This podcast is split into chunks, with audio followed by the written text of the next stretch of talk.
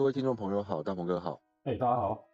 是大家好，新的一年，希望大家都有个好的新气象。那呃，不免说，还是我们之前讲在等待嘛，等待一个机会出现。那我先讲一下我自己这边这一个礼拜注意到的一些东西，想跟大鹏哥讨论一下。那大鹏哥也随时呃可以给我们其他我没有谈到的一些看法跟意见。那我自己事实上我看到的是。纳斯达克的这个，因为我有做期指嘛，那纳斯达克期指它一直在这个下降的一个趋势之前，就大家如果把日线点开的话，它的高点每一次反弹的高点串联起来有个下降趋势线，那这一次它的然后底部有一条横的嘛，一个三角的收敛，那现在这样看起来是它底部反复再去打这个底，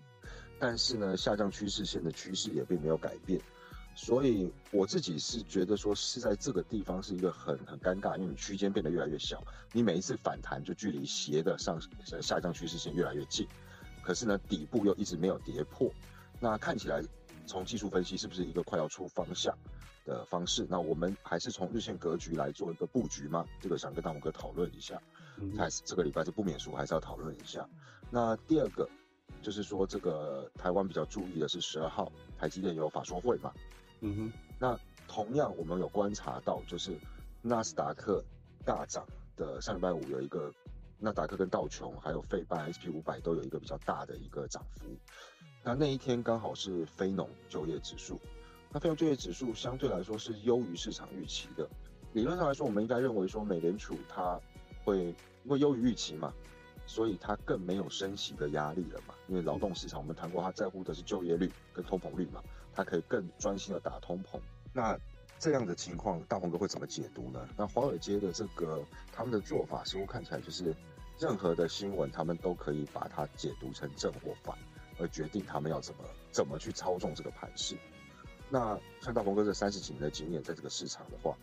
新闻我们还是要看，数据我们还是要看，也还是要判读。但是该怎么判读，该信多少，或者是怎么去判断市场的氛围，这个我我就蛮想听听看大鹏哥的这个经验分享的。那同时也举一个例子，就是这个特斯拉的股票，特斯拉现在听起来就跟过街老鼠一样，说中国产能过剩，然后一直降价，然后呃人人喊打。但是真的特斯拉是有那么糟糕吗？没有，没有一点点对它有优势的股票，呃，优势的新新闻讯息。但是实际上看起来，如果从技术分析看起来，它事实上它已经有一点在反复打底的一个样子出现。那就大鹏哥的经验来说，这个能不能作为一个例子来跟大家分析一下？就是说市场的氛围跟市场的新闻，还有一只股票它实际核心的价格跟价值，要怎么去布局？对，嗯哼。对我，我们先讲你就是刚刚有提到的这个，呃，公布这个非农的这个就业率的这个事情嘛，哈，这这个其实我觉得大家可以看再细一点啊，就是，呃，坦白说，我觉得这一次公布的这个数据哈，其实它中间是有一些，呃，会有会有一些信息存在的，就比如说以现阶段目前的这个状况的话，其实坦白讲，呃，大的企业就是中大型的这种企业哈，其实它还是处于一个。裁员的一个就是呃方向，它的方向可能还是处于一个裁员的方向。那这一次主要的这个增加，其实主要都是在于这个中小企业，特别是像服务型的第第三产业的这种服务型的这种企业会是比较多的。比方说呃饭呃饭店啊，然后这个餐厅啊，哦，无论是它是连锁的，或是它是个体的啊，这种它会是比较主要的这种就业的方向。呃，就是招招募率会比较高，就业率会比较高。那这个其实是相对来讲是相对正常的啦。就是在在在我经历这么多年的这种看法上面，就是呃，我觉得反正每一次的这个景气下降的时候，中小企业它的就业率其实都是会往上走。为什么呢？因为呃，就是景气不好嘛。那那大呃就是中大型的这些企业，它肯定就是会有一些裁员的一些动作。那这些中呃这些裁员的这些工作人员呢，其实坦白讲，他最终还是要走进就业市场。那差别只是在于，就是说他可能会退而求其次去去寻找一些，就是说，首先是这样是比较呃简单的工作，然后这个当然就是说薪资报酬可能没有那么高，呃，可是可以让他维持维持一个最基本的一个生活状态的一些一些一些工作。那这这个其实每一次景气下来的时候，其实大部分都是这种状态。你就比如说像那个呃之前两千年哦，两千年那那那时候网络泡沫，你看这个呃网络呃网络泡沫的时候，你看走出来多少这些中高阶的这些经理人，然后或者是说针对技术这一块，其实事实上是相对来讲是比较比较有这个经验的这些人。那这些人他肯定就是在这个过程里面就是会会是比较呃。会比较重伤的啦，啊，会比较重伤的大概就是这一群人，然后，呃，然后你可以看到他们现在，呃，大部分其实像这种，就是只要像两千年的时候，他们就是会，呃，到第三产业的这种，就是所谓的这种服务型的这种环境里面去。那同样的，零八年的时候其实意思一样啊，零零八年的时候意思一样，就金融风暴之后，从金金融业走出来很多人，呃。最终，他也是走到了第三产业的地方去，特别是一些中小企业哦，中小企业的一些公司或者是一些工作，呃，会是这个就业率相对来讲会比较高的哦。这个是以往啊哈，以往大概就是这种，呃，就是这种状态。所以，所以等于讲说，在这样子的一个过程里面的话，就是变成说大家要特别去注意的部分的话，大概就是这一块会比较，就是说需要去。去去注意的部分，那其他的那个呃，你提到的，就比如说像有这个所谓的特斯拉啦，哈，像这种这种这种呃这种公司哦，我我觉得应该用另外一种角度来去思考这种问题了，就是说，呃，像这种针对全球了哈，就是说大家格局要先放开，就是呃，针对像这种全球排名靠前的这种公司哦，那你要去怎么讲？你要去。你要去判断它，那我觉得你要用不同的角度去判断它。那以现阶段目前的这状况，我觉得像特斯拉这种公司，它是非常的具有这种就是创新性，对不对？至少是，呃，你看它是在我我我我印象中，它好像是在零几年呐，呃，好像是零七年还是还是零几年，它就开放了它所有的智慧财产权嘛。它其实去制作特斯拉这一台车子。他其实是没有申请什么专利的，而且，呃，紧接着就是他进入中国之后，就是开设了这个中国的这个呃 Mega Factory 之后呢，就可以看到很大量的这些呃中国品牌的这些汽车，包含吉利啊，包含这个呃未来汽车啊，就陆陆续续就开始设立这个呃，就是等于讲说电动车的这些公司哦，是，所以所以。就这样一路这样看来，其实呃，我们这要分两边来看哦。就首先是特斯拉这间公司呢，它肯定是一个有希望的公司了哈。就是呃，我们先不要管它，就是它目前价这些状况，对对对对，价格到底有跌得多深或者什么之类的，我们先把这个事情先摆一边去看。就单纯针对这个公司它本身的价值来说的话，它肯定是有着很深的这种呃价值的哦。就是这这间公司。然后它也是非常具有创新性的公司哈。那我们针对价值部分的呃的考量的话，就当然就是往这个方向去看。呃，另外一者呢，就是说你要用另外一个角度去看呢，就是你还要再去细分，就是说你看像中国从今年二零二三年一月一号开始，它的电动车已经不再进行补贴了哈，已经不再进，就是中国政府不再进行补贴了。那这个中国政府不再进行补贴的一个呃状况之下，就会变成是说。呃呃，就会变成是一个状况，就是它不再能进行补贴了，就会去影响到整个呃这个电动车产业，它在这个目前的这个全球市场的一个状态。那因为毕毕竟它现在目前是呃全球最大的需求需求方嘛，哈，就是呃中中国这边是最大的一个需求方，所以呃或多或少我觉得还是会去影响到特斯拉这边，但是。其实也不用太过于，我就是觉得不用太过于担心啊。为什么？因为这个总是一个周期嘛，哈，总是一个周期，就是呃，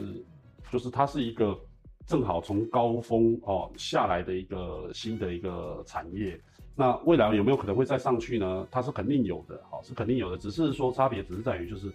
它有没有办法提供更新的，或者是更更更有杀手级的一些相关的一些应用出来。其实这跟手机是概念是一样的。哦，有点像苹果的概念。对对啊，对啊，其实跟苹果手机其实概念是一样的。你看它苹果手机从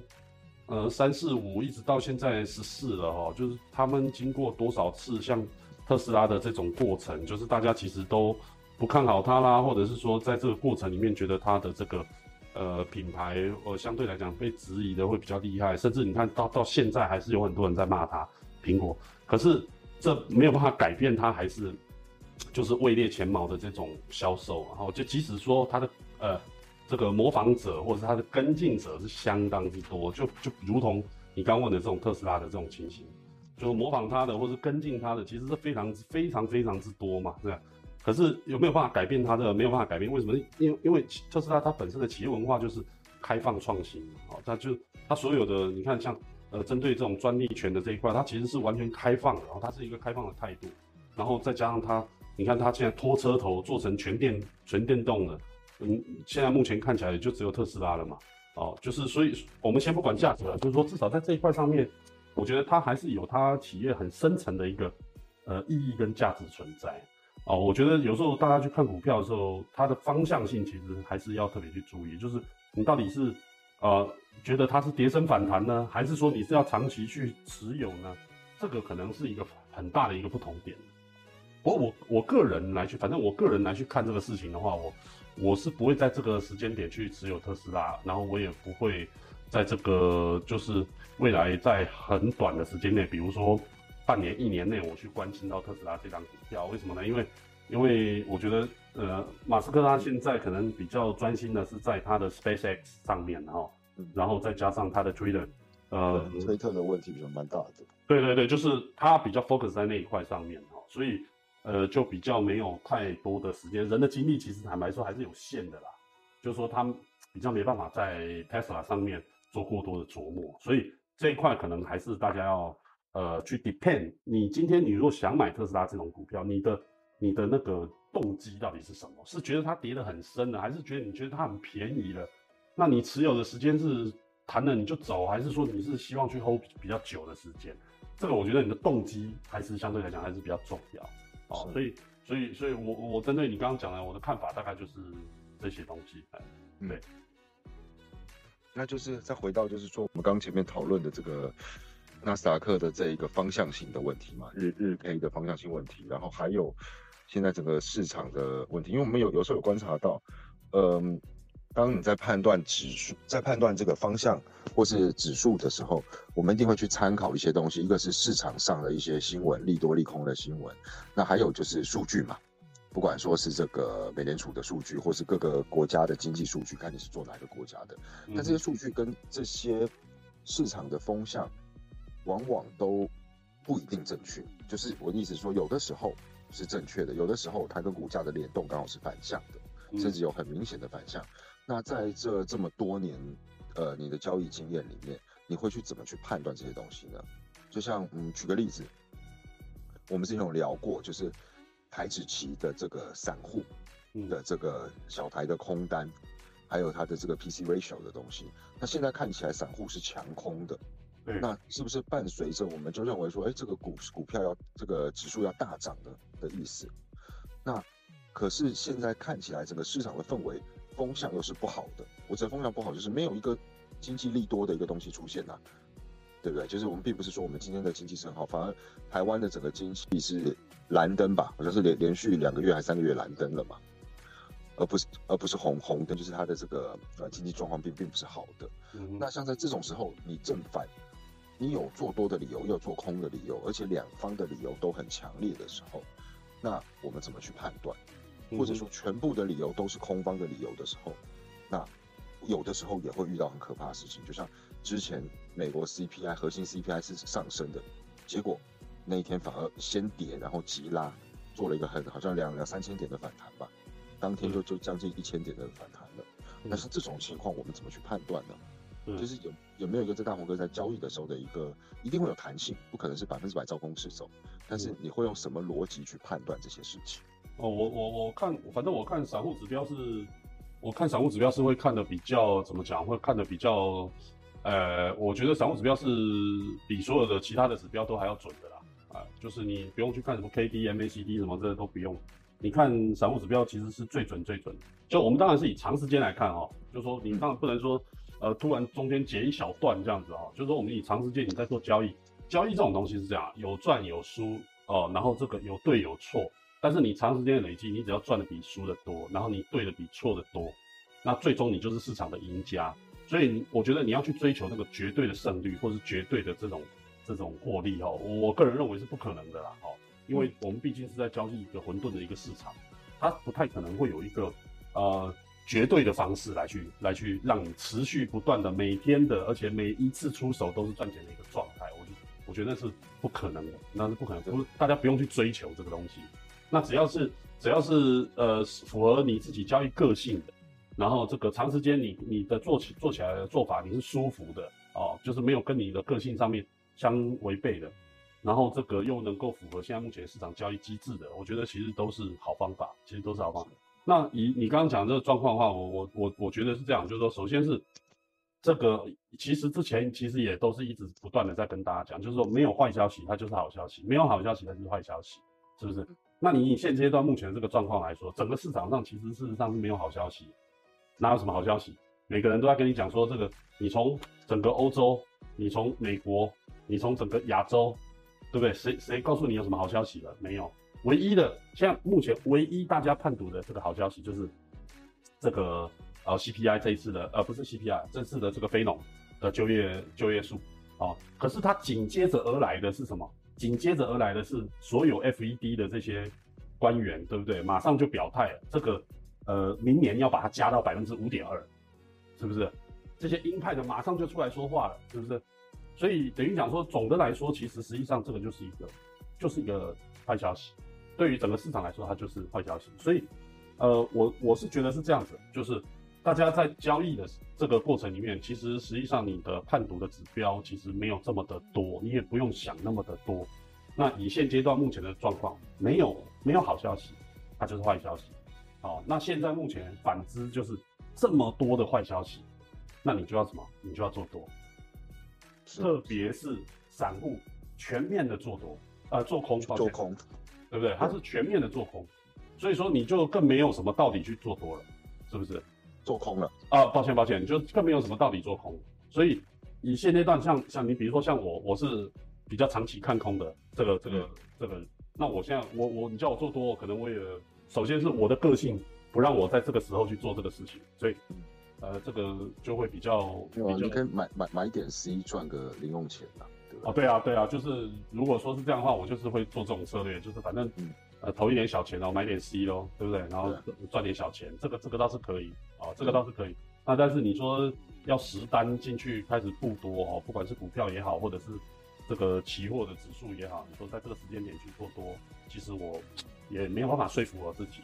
所以说就会变成是说每个人状况不一样，好，每个人状况，我觉得大家不不不需要就是说，呃，完全去按照我的方法去做，就是说，如果你有让你更舒服的做法，其实实际上我觉得你是可以照你的方法去做，只是这个方向，我只是要告诉大家，就是没有任何的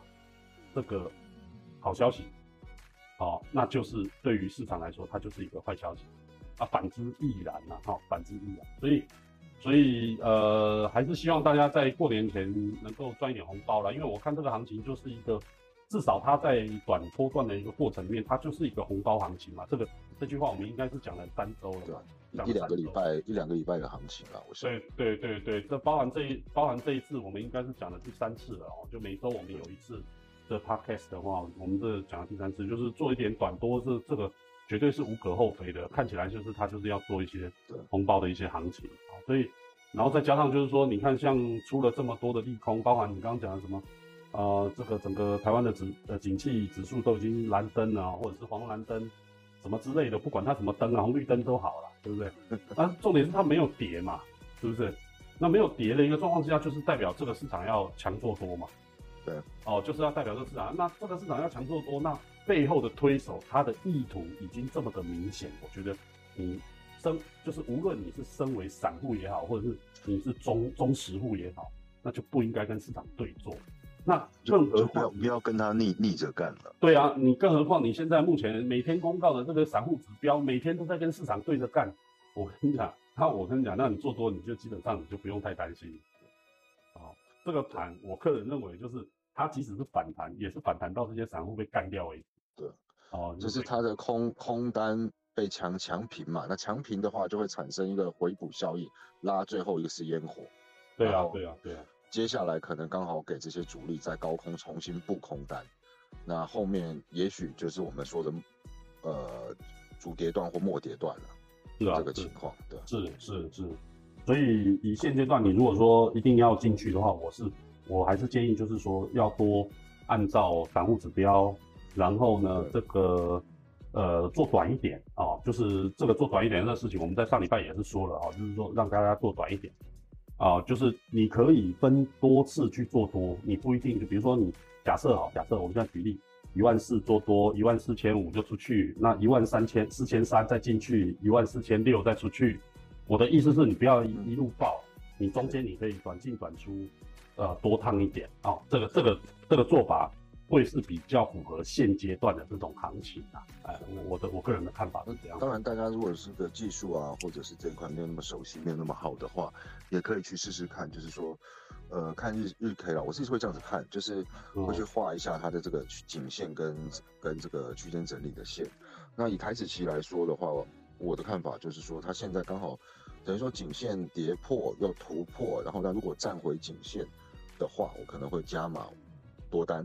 但是我绝对不会，我会在它到达头部高点的时之前，我就会全部清仓了，甚至于说它超过呃左肩或是右肩的高点，我就已经会可能清掉三分之二的仓位。嗯，因为毕竟这就是长空嘛，所有的反弹就是反弹嘛，反弹并不是扭转，不是发生了什么什么很伟大的事情可以扭转嘛。嗯，是是是，对啊，基本上反正就是应该剩大概十个交易日左右嘛。哦，这十个交易左右，那大家可以针对这最后这就是要过年前的这十个交易日，可以多多把握行情啊，可以多把握赚赚点红包，包给爸妈，包给小孩嘛，是啊，对对？对，促进一下经济，是啊，对啊，就是要促进一下经济，对，好啊，那那我们要不今天就先录到这边了吧？好啊，大家轻松一点，对，好啊，OK OK。嗯，好，那我们下个礼拜见，刀锋哥一切顺利。好，OK，一切顺利，拜拜，拜拜。